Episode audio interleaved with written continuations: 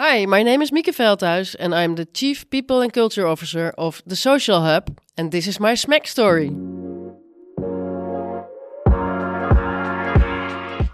What's going on, everybody? Welcome back to another episode here on Smack. And in this episode, I spoke to Mieke Veldhuis, the Chief People and Culture Officer at the Social Hub, formerly known as the Student Hotel. And Mika and I discussed the name change and what it's going to mean for the teams around Europe why human resources has outgrown its name, and the differences between working in retail and working in hospitality. Enjoy the show. Okay. Um, Mieke, thank you, thank you for being on Smack. Welcome to the show. We have we have a million and a half things to talk about. I have four hundred and eighty-two thousand questions for you. Um, obviously, we need to start with the elephant in the room. Um, TSH is changing.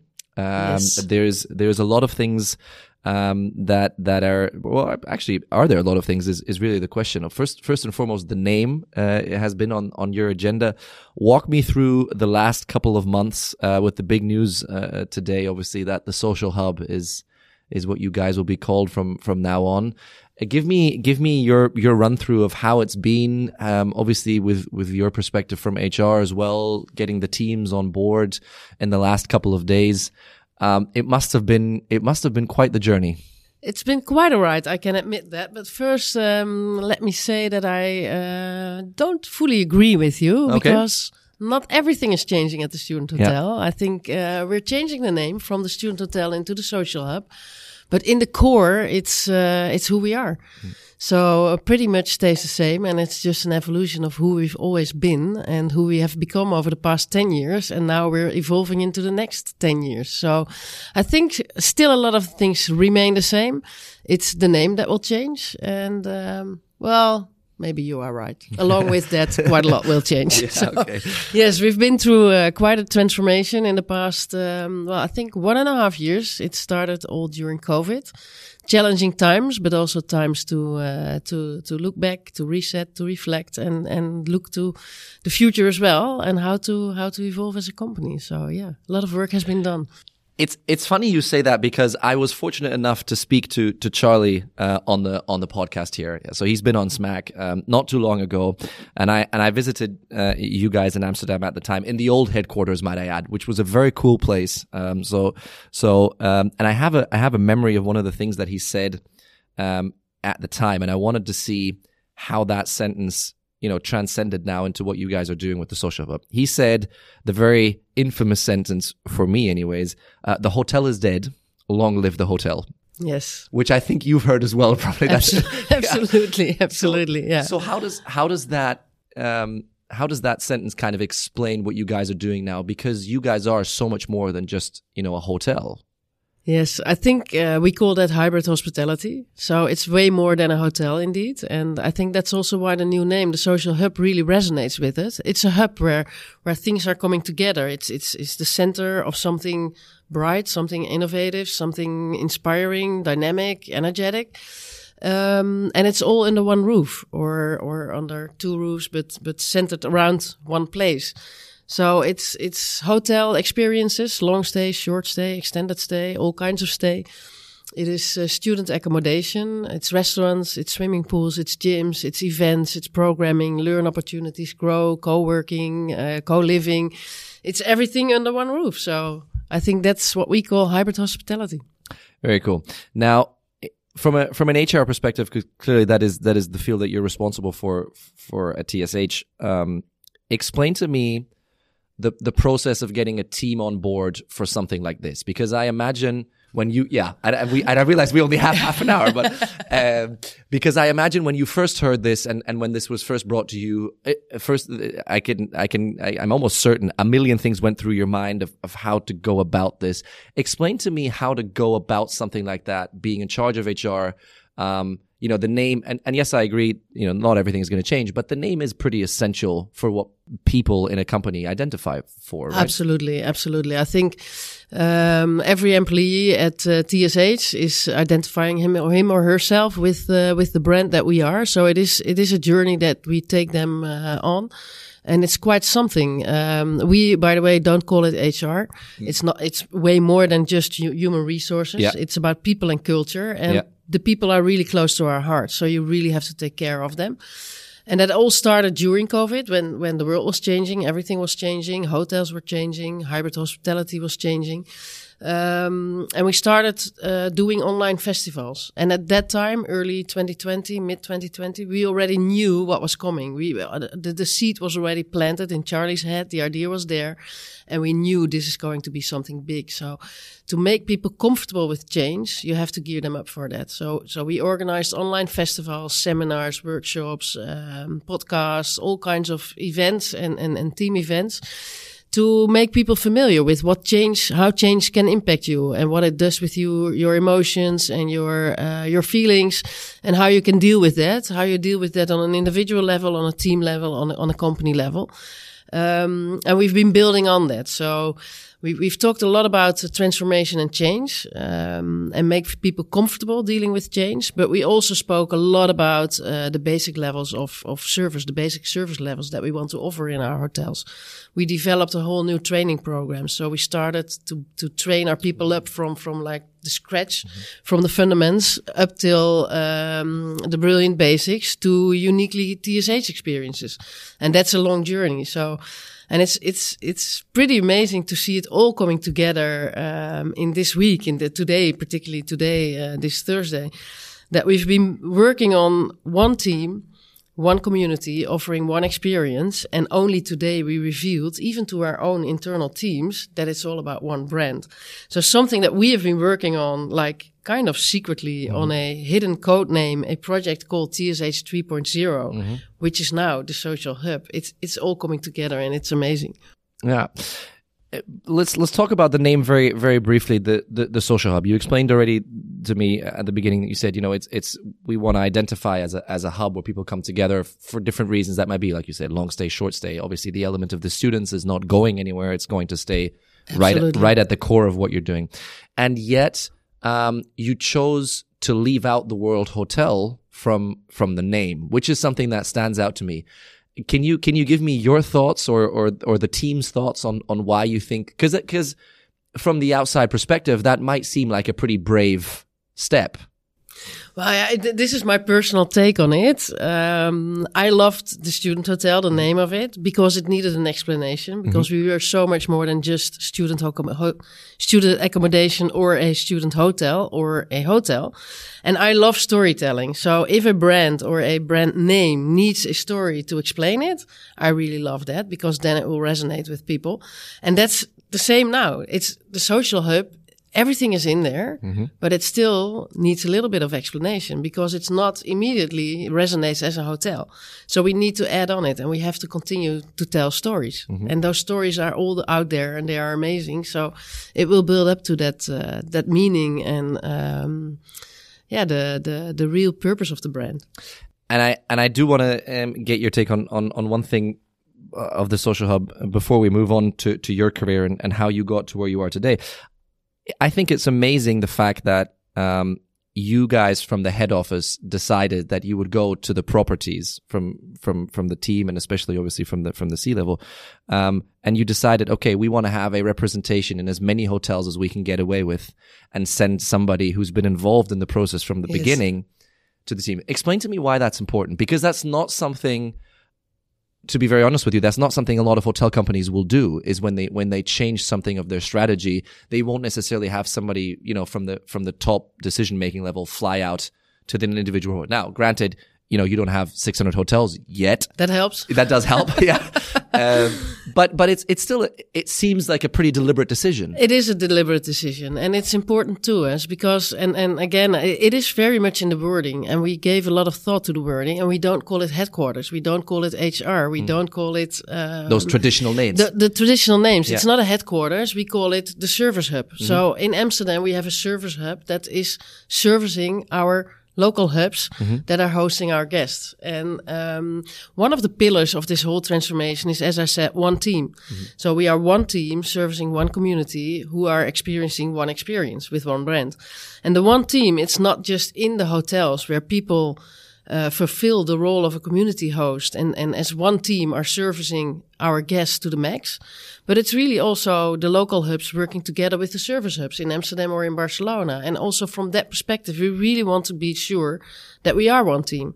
So being here today with the teams in Berlin or, or my colleagues who are in Vienna today or in Barcelona today or in Madrid or in Groningen, Maastricht, The Hague, Rotterdam, we are all over the place. We are in this together mm. and, and it should feel as, um, as one. And I think that's also our strength. It feels as one family mm -hmm. and that's pretty amazing. Yeah. And then you also have to show up if there's a family party. Yeah. Right. Very, very true. very well said. So, so Mieke, explain the, explain the role of, of people and culture, um, in, in all of this to me because there's been a whole lot of chit chat in the industry in the past you know, probably as of the pandemic, um, and we don't want to talk about the pandemic too much because we've been we are done with it. Hopefully, with it. yeah, yeah um, I agree. Yeah, let's let's just pretend we are.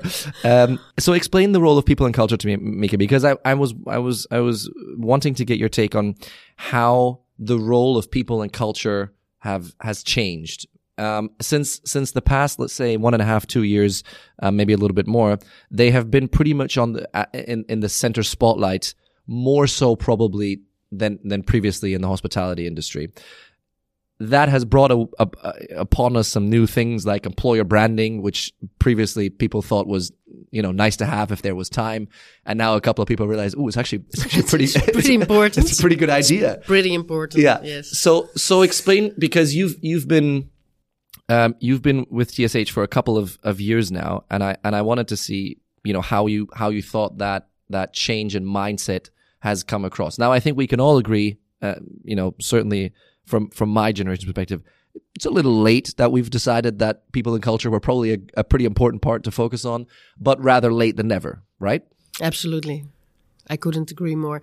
And I think, yeah, it's, it's again in the wording, it's human resource management. It's a little bit old school. Mm. It's, it's like you're, you're creating rotas, you're planning people on shifts and you're managing those people through the day um, where I really prefer to talk about people and culture because I think that's the one thing that makes us unique and that mm. sets us apart. And if you look at reviews or if you look at uh, fora, then uh, what really makes an impact on people's life are other people. Mm. Like uh, it's first impressions, it's a smile on a day, it's it's a good service level standard, and I don't think that you can be in hospitality without caring about your people.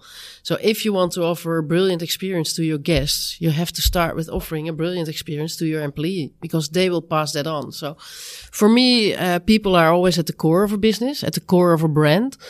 Um, and I do recognize that employer branding is relatively important nowadays, mm. uh, also because there's quite a bit of scarcity in the market. Um, but I think it should be authentic. Um, it should come from the core and it's not about marketing. It's mm. not about branding. It, it should be real. So you should really care about your people. You should really put your people at the center of what you're doing so that they can truly make a difference. And that will resonate not only with your guests, but also with partners, with, with suppliers, with stakeholders, with new employees. And if you do the right thing, it will resonate and it will attract new people that also fit your purpose or your mission or that feel at home. Mm.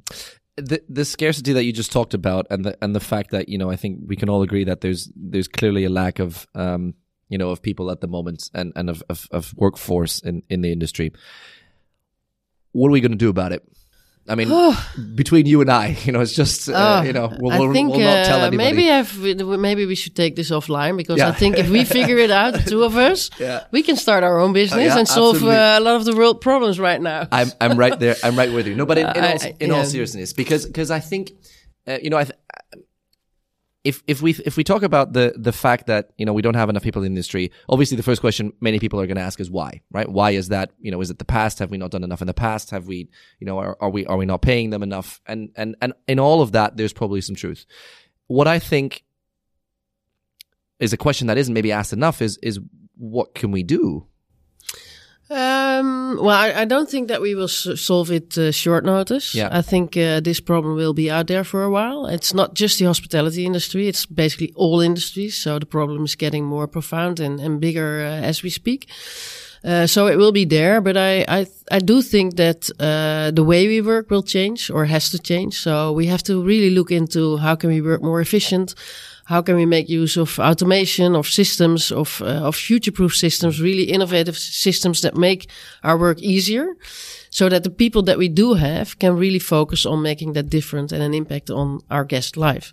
And I think that's where the crux sit, where, where the solution sits, but it's not solved uh, at once. It, it takes uh, quite some investments. It takes some innovative thinking.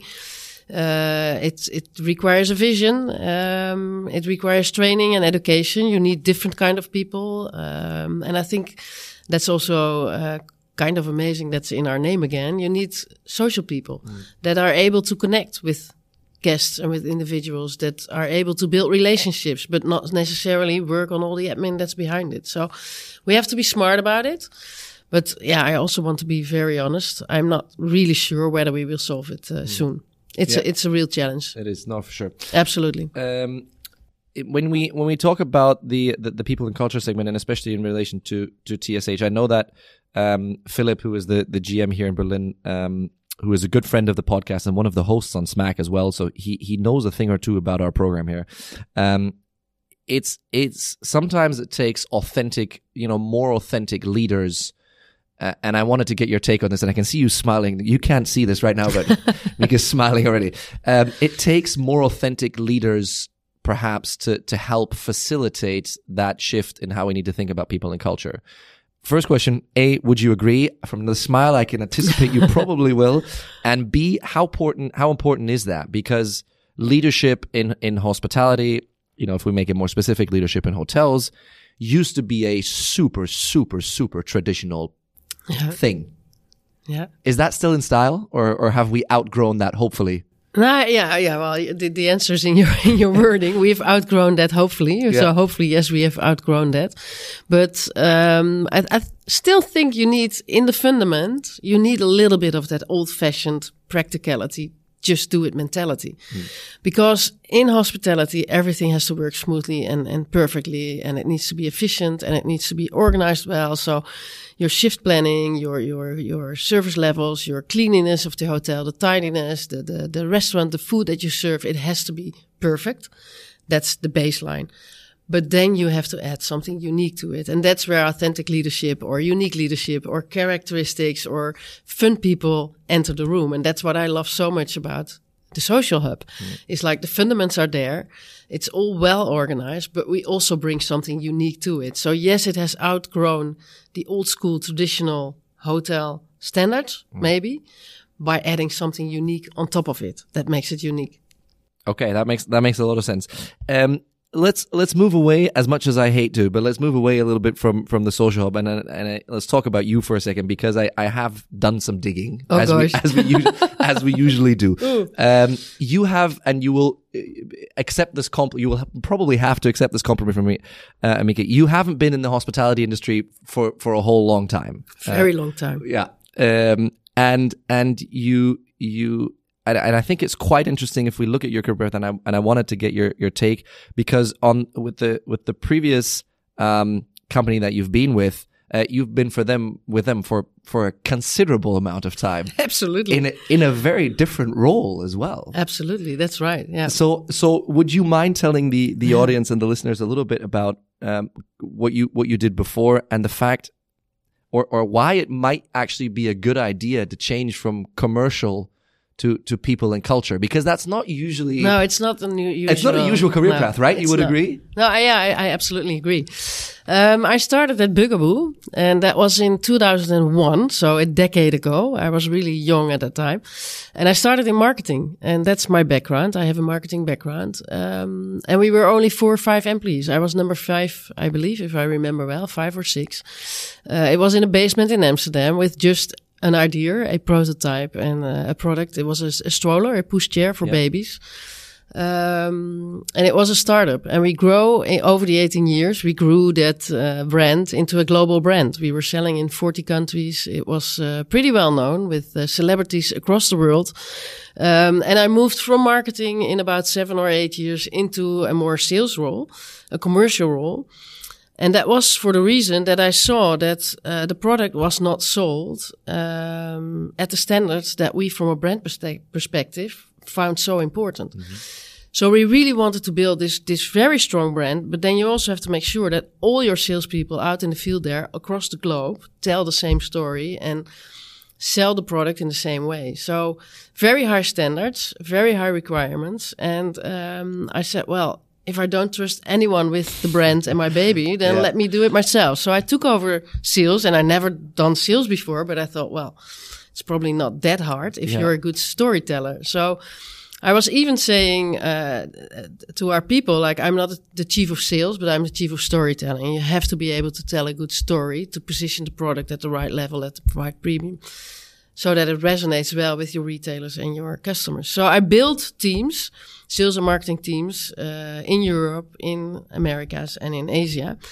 And um, I stayed within the company for 18 years, mm-hmm. and I uh, looked after uh, the sales departments, the marketing departments, service departments. Uh, I worked quite a bit with sales and operations, and in the end, uh, I was also heading HR at the time. So I had a, quite a broad portfolio. And when I left, uh, finally in 2018, Bugaboo, after it was sold to American investors um, I created kind of a, a, short list and I allowed myself for one break year, mm-hmm. which my son nowadays loves as well. But yeah. uh, a break year where you can do all kinds of crazy stuff. So I did a lot of crazy stuff and I created a short list like, what do I want out of a next career? And uh, by far, number one was building great teams. Mm-hmm. That's what I love. And then you look at a people area. But I also wanted to be part of a, a young company, an informal po- company without politics, uh, international, fast growing, based in the Netherlands, because I want to make an impact on strategy and not just roll out a strategy that's set in the US. Yeah. And um, one of the most important things, I want to have a lot of fun. Mm. And somehow, in a very organic way, the Students Hotel crossed my path. And I had conversations with Felix at that time, and with Charlie, mm. and with a lot of other people. And over, I think, a period of eight, nine months, I kind of softly landed into that role. Yeah. And somehow I ended up in the people and culture role. And I mm. think what was um, the benefit for the Student Hotel, or the, or the interesting part for the Student Hotel, they were not looking for a traditional HRM manager. They mm. were looking for somebody that went through tremendous growth, hyper growth. So uh, the chaotic, stormy weather that you're always in in yeah. companies like this, um, somebody that will not get nervous from stormy weather, uh, somebody that understands the business and can support the business from a people perspective, mm-hmm. but also understanding the challenges that every hotel will have or every department will have, and and and yeah have a broader view than just HRM. So that's how I ended up here, and I still love it.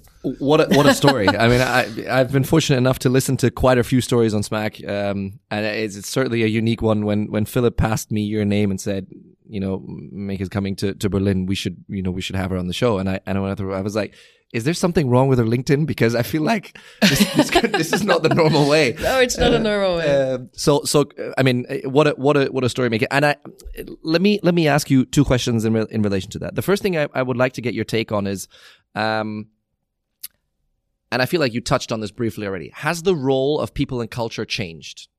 Has the role uh, so we've we've agreed on the fact we're not going to call it HR anymore. Mm. We we're, we're sold on that. Has it changed? Is it is it more complicated? Maybe complicated is the wrong word. Is it more diverse now?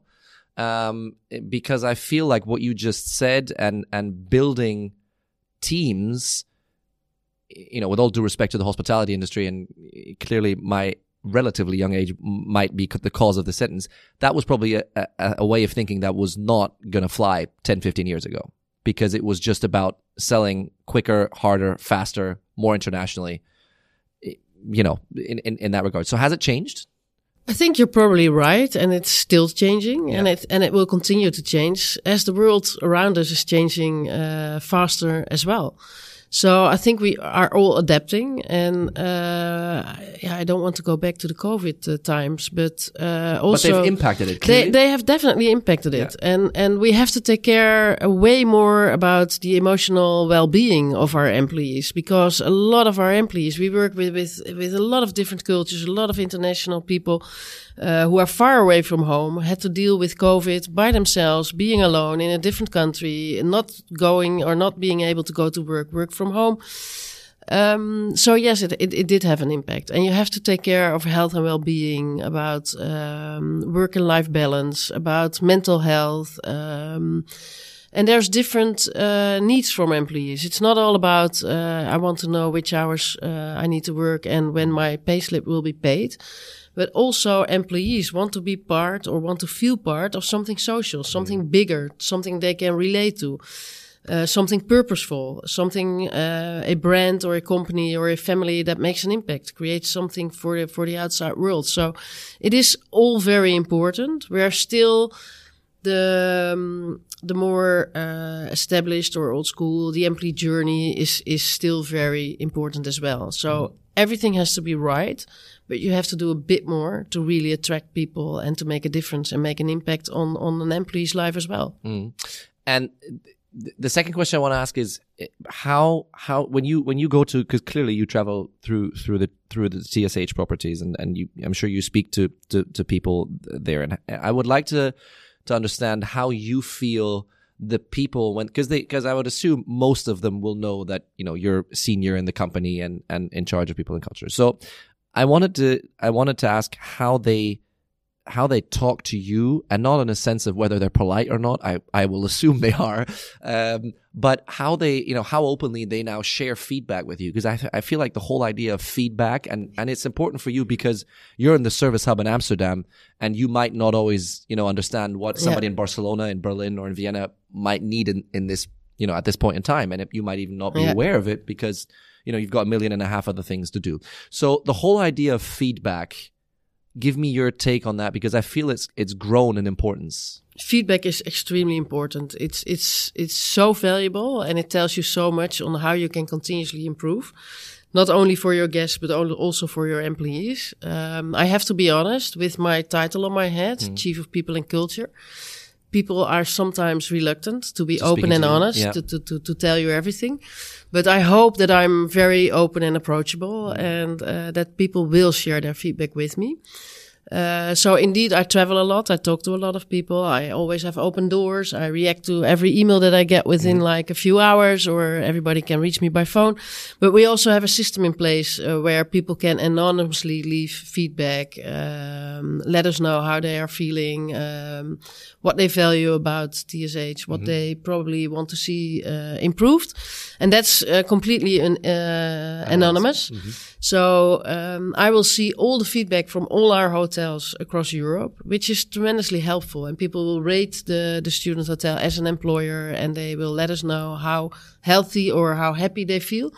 So that is an important tool, but even there, you are never 100% sure how sure. open and real it is. So I do invite always everybody to, uh, to give feedback. We also implemented a new uh, kind of uh, way of looking at uh, performance management. So mm-hmm instead of having twice a year like a mid-year conversation and an mm. end of year conversation sure. where yeah. an employee is always looking for like oh how how high will my raise be yes. and they are not really listening to what you're saying we're trying to get away from that so we have an annual pay uh, or salary review let's say uh, by the end of august that's when our financial year ends and that is just a moment in time when we review your salary but during the year, we have ongoing feedback. So mm. basically, you're sitting with your manager on a bi-weekly or a weekly basis, eh, based on your own uh, desires and and we really talk about like what's going well, what can be improved, and we also try and encourage uh, managers and we train them on that to give feedback in the moment and not sure. just once sure. or twice a year. Mm. And then we have implemented growth conversations, which only happen in December, January, so far away from the salary review, so yeah. that it can never be connected. Yeah. And employees will not go into that conversation with the salary in the back yeah. of their mind, but they really go into that conversation to talk about their future, their mm. growth, their developments, and, and what, what do they want to achieve in their personal lives, in their professional lives, and how we can help and support them there. So by totally discoupling those conversations from salary reviews, I really hope that yeah. people will get into this growth mindset and look at it in a different way and have different conversations with their managers. Mm.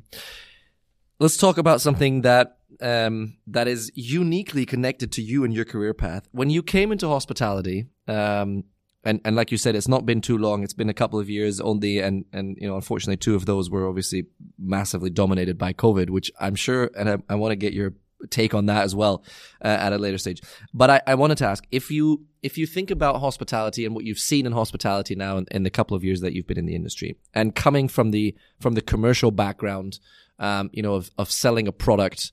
Um, a pretty cool product. I mean, I'm I'm not I don't have kids yet, but from what I've you know googled and seen, and I've seen the buggies around, um, a pretty cool product. Explain to me how you feel people and culture works in hospitality, maybe as opposed to what you've seen previously in, in, in the commercial world. Now I realize you weren't responsible for people and culture. No. But but I'm sure the way I've gotten to know you now, I'm sure you have an opinion on how the commercial world might work against what you've seen in hospitality. Well, I think there are quite some similarities. Like, mm-hmm. look at the ways of working. It's it's um, it's and and and in in the product at that time at Bugaboo, it was about delighting your customers, um, offering them uh, solutions to problems they didn't even know were existing. Mm. Uh, about little surprises built into the product uh, that that even if you would have bought it, let's say a year ago, you would still figure out after a year or after one and a half years, oh wow, the product can also do this or there's that, which is like it's a, there. There's additional functionality that I was not aware of, and yeah. I only learn now, or I see somebody on the street. So it's about delighting, it's about seducing, it's about surprising, and I think that's similar in hospitality. Like mm. you offer unique experiences, you invite guests into your house and you want to delight them. You want to seduce them. You want yeah. to to to uh, to yeah them to become ambassadors and come back or go visit other locations because they are so surprised in what you offer. And it's just that the experience is closer to to the consumer like in in time. So the moment you enter the house you want to be surprised. Where with a product you buy it and with your apple iphone for example you mm. buy it and even like last week i already use it for 15 years mm. i found out about new functionalities i think that's great about great products and that's similar to great hospitality so yeah. if you do something that's so special and uh, that's yeah you have to open hearts and minds that, mm. that's similar yeah, very cool. I I have a I have a secret I need to share with you. Ooh. Yeah, I'm sorry, and it's actually so so I I heard that you've been you've been focusing. Um, and I was wondering whether you might want to share this with us. Um, focusing on a challenge, you personally on a challenge this year that has to ah. do. yeah, they've, they've they've been talkative. Your team um, that has to do with um, with the way uh, with the diet of people. Would you mind sharing that story and and what you've experienced from it? The diet of people, or, or the the sugar, the sugar, sugar, yeah, the sugar yeah. Aspect? I, I like already for I think five years or so. Yeah. Every New Year's Day, I commit myself to this promise for the year. What am I going to be better at? I will yeah. be nicer to my children. I will yeah. start running. I will visit my parents more often. Blah blah blah blah. And for five years in a row, I put down no sugar, no alcohol, no blah blah blah. So yeah. my short list of uh, doing good for myself. Yeah. And in the end, I never succeed. So I did dry January and, and I passed that. But then after January, I doubled down on it. So it didn't help. and I did a lot of things. And, and this year it was not New Year's Day. It was after my holidays. And I really thought, okay, the sugar, it should be gone now. It, it mm. I really, and this is, and so bold letters in front of my phone, discipline. Yeah. That's what it all comes back to. But I also learned that I try to do too much at once. So mm. I make this list of things that I need to do. Mm. And now after my summer holidays, uh, so it was the 1st of September, I thought, okay, there's only one thing that I'm truly going to commit to, and that's no sugar. Okay. So since September 1st, I stopped, stopped with eating sugar and I'm doing really great. So it's Very easier good. to focus on one thing. Yeah. So I can still drink alcohol if there's yeah. no sugar in it. I, am not, not, sure if that's a reliable answer, but yeah, it's it's uh, it's it's doing me well. Very good, very yes. good. So uh, the, the, story the story is that I obviously, like I said, I spoke to some people uh, beforehand, and I, and I wanted to know, you know, what is there to know outside of the yeah, Yeah, yeah. said, well, she's she's been very strong on the no sugar topic for yeah, a month yeah, now. Yeah. So but it's I, am yeah, it's brutally honest. It only works if if it's focusing on one on thing, one because thing. if you do more than uh, multiple uh, things, it will not work, and and I don't have discipline for that. But discipline for one thing I can do it. We can we can run with it. Very I can good. do it. Very good. Um, uh, Mieke, before we go, let me ask you two more two more very quick uh, questions. In an ideal world, um, the social hub that starts today, um, what is it going to bring to TSH? Um, what would you? And, and, I realize this might be a very subjective answer. It might not be the objective uh, you know, answer that that you know that might be given out in a press statement. But but your own personal wish for for TSH, the social hub.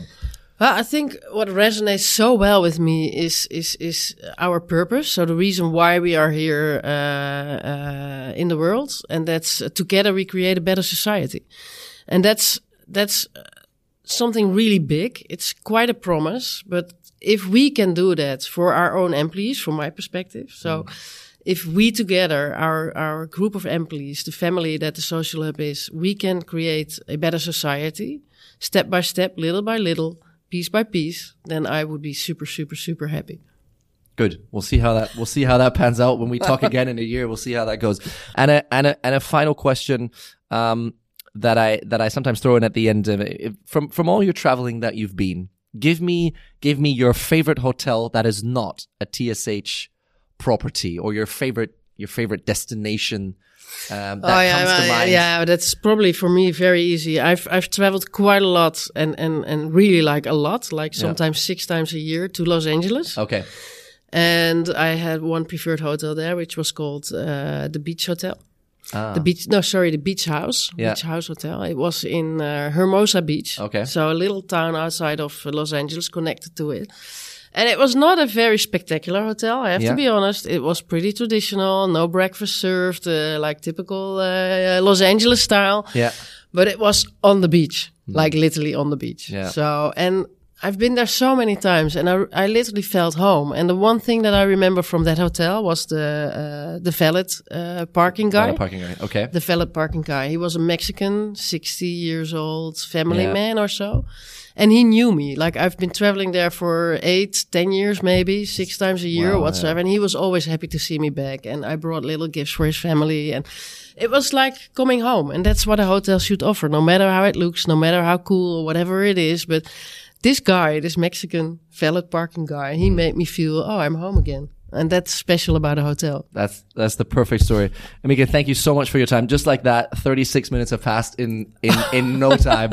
Um, you promised me that. I did promise you that. Yes, no. We, I hope we kept the promise. Uh, congratulations you on did. everything uh, you've achieved with the with the social hub and, and the launch today. Well done. Thank you so much to the team, and we'll we'll see you soon. Thank you very much. Thank you so much for having me. That's it for this episode, everybody. Thank you for tuning in. Don't forget to share your thoughts on this episode and everything else that is going on at Smack with us by checking out our website at smack.media or connect with us on LinkedIn, YouTube, or Instagram. We'll see you next time.